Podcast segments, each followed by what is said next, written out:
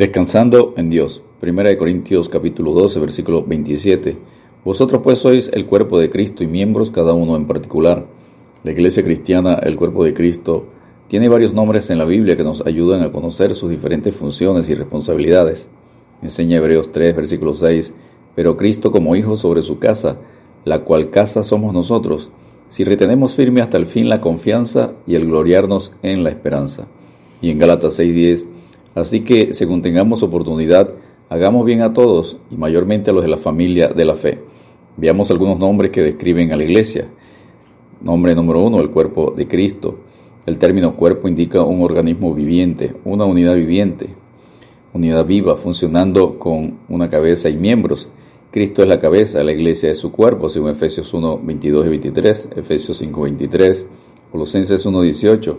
En Efesios 5:23, porque el marido es cabeza de la mujer, así como Cristo es cabeza de la iglesia, la cual es su cuerpo y él es su salvador.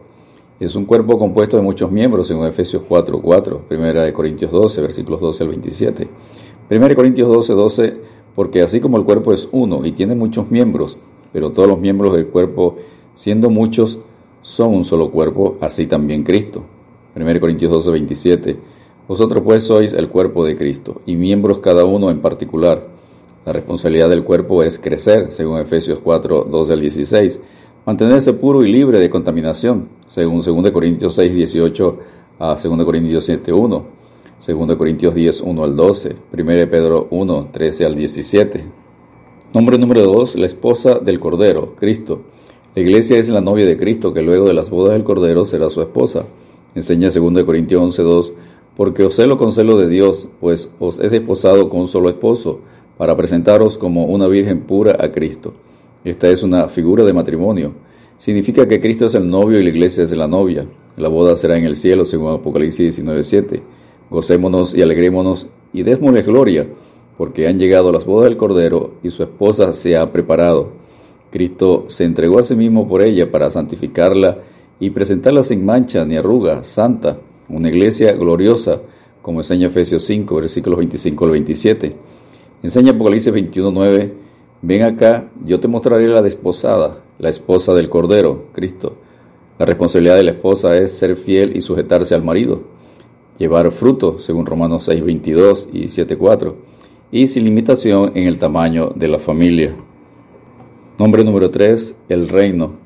Enseña Colosenses 1, 13, el cual nos ha librado de la potestad de las tinieblas y trasladado al reino de su amado Hijo. Esta es una figura de gobierno que implica un rey, ciudadanos, territorios y ley. Cristo es el rey, según primera de Timoteo 6:15. Los cristianos son los conciudadanos, según Efesios 2:19. La ciudadanía está en el, en el cielo, según Filipenses 3:20. Mas nuestra ciudadanía está en los cielos, de donde también esperamos al Salvador, el Señor Jesucristo los cristianos son extranjeros y peregrinos en esta tierra, según 1 Pedro 2.11. Amados, yo os ruego como extranjeros y peregrinos que os abstengáis de los deseos carnales que batallan contra el alma. Responsabilidad del creyente, lealtad y cumplimiento a las leyes del reino, como enseña Jesucristo en Mateo 6:33. Mas buscad primeramente el reino de Dios y su justicia, y todas estas cosas os serán añadidas.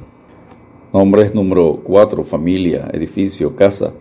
Enseña Efesios 2, 19 al 21.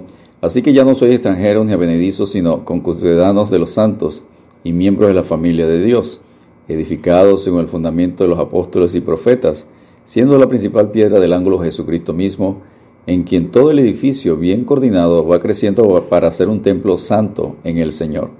Dios es el Padre, según 2 Corintios 6, versículos 16 y 18 y los cristianos son los hijos, según Romanos 8, versículos 16 y 17.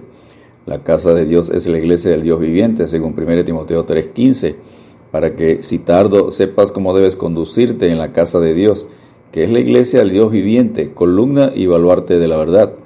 La entrada a la familia de Dios es por el nuevo nacimiento, según Juan 3, versículos 3 al 7, Tito 3, 5.